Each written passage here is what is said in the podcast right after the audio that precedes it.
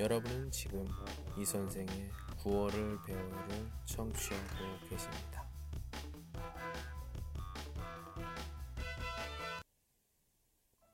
자주 쓰면 좋은 말들 1.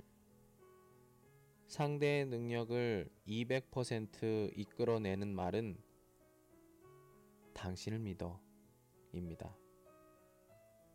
2.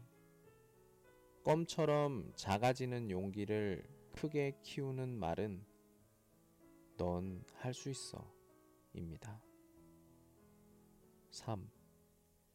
부적보다 더 큰 힘이 되는 말은 널 위해 기도할게 입니다. 4.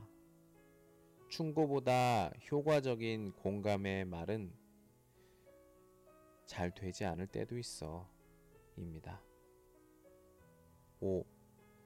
돈 한 푼 들지 않고 호감을 사는 말은 당신과 함께 있으면 기분이 좋아져 입니다.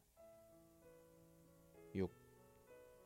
자녀의 앞날을 빛나게 하는 말은 내가 참 자랑스러워 입니다. 7. 반복되는 일상에 새로운 희망을 선사하는 말은 초심으로 돌아가자 입니다. 8. 환상의 짝꿍을 얻을 수 있는 말은 우린 천생연분이다 입니다. 9. 다시 일어설 수 있는 말은 괜찮아 잘 될 거야 입니다. 10. 상대에게 가슴을 설레게 하는 말은 보고 싶었어 입니다. 11. 배우자에게 보람을 주는 말은 난 당신밖에 없어 입니다.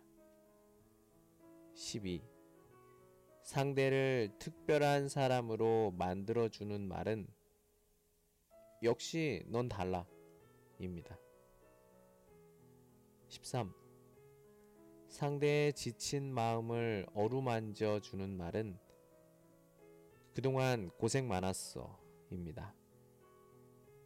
14. 인생의 새로운 즐거움에 눈뜨게 해주는 말은 한번 해볼까? 입니다. 15. 100번, 1000번, 만 번을 들어도 기분 좋은 말은 사랑해 입니다.